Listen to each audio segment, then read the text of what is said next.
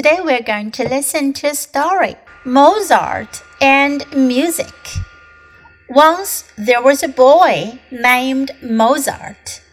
When he was three years old, father taught him to play the organ. My son makes amazing music, father said. You're wrong, said the king. He is only three years old. He is a little boy. He can play with a blindfold over his eyes, said father. I do not believe you, said the king. Bring the boy here and prove this to me. So father dressed Mozart in a little jacket. He took him to the king. Mozart sat in front of the organ. He let father put a blindfold around his eyes. Mozart began to play the organ. The king's eyes got big and round. I am sorry, he said. You're right. Mozart makes amazing music. 这个故事讲的是大家都知道的音乐家、音乐神童莫扎特 （Mozart and Music）。莫扎特和音乐。 once there was a boy named Mozart. 从前有个男孩，他叫做莫扎特。When he was three years old，当他三岁的时候，Father taught him to play the organ. Organ 在这里呢是指的一种乐器，管风琴。Play the organ，弹奏管风琴。爸爸就教他弹奏管风琴。My son makes amazing music, father said. 爸爸说：“我儿子弹奏的音乐非常棒，amazing，了不起的，令人称奇的，惊人的。” You're wrong," said the king. 国王就说啦：“你错了。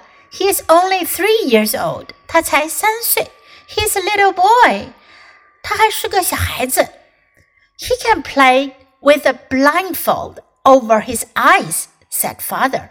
爸爸说：“他可以。”戴个眼罩，blindfold 眼罩，戴上眼罩，蒙着眼睛弹奏。I do not believe you," said the king. 国王说：“我才不相信你呢。”Bring the boy here. 把男孩带过来，and prove this to me. Prove 证明，向谁谁谁证明叫 prove 什么什么 to，向我证明这个，证明给我看。So father dressed Mozart in a little jacket. Dress 在这里呢是个动词，它的意思呢是给谁穿衣服，给谁谁谁穿衣服。爸爸就给莫扎特穿上了一件小小的夹克衫外衣。He took him to the king. 他带他去国王那儿。Mozart sat in front of the organ. 莫扎特坐在管风琴前面。he let father put a blindfold around his eyes. 他让父亲给他蒙上眼睛。Mozart began to play the organ. 莫扎特开始演奏风琴。The king's eyes got big and round. 国王的眼睛睁得又大又圆。I am sorry, he said. 他说：“对不起。” You're right. Mozart makes amazing music. 你说的对，莫扎特弹的音乐很棒。 Amazing. Now let's read the story together. Mozart and music. Once there was a boy named Mozart. When he was three years old, father taught him to play the organ. My son makes amazing music, father said. You're wrong, said the king. He is only three years old. He is a little boy. He can play with a blindfold over his eyes, said father. I do not believe you, said the king. Bring the boy here and prove this to me. So father dressed Mozart in a little jacket. He took him to the king.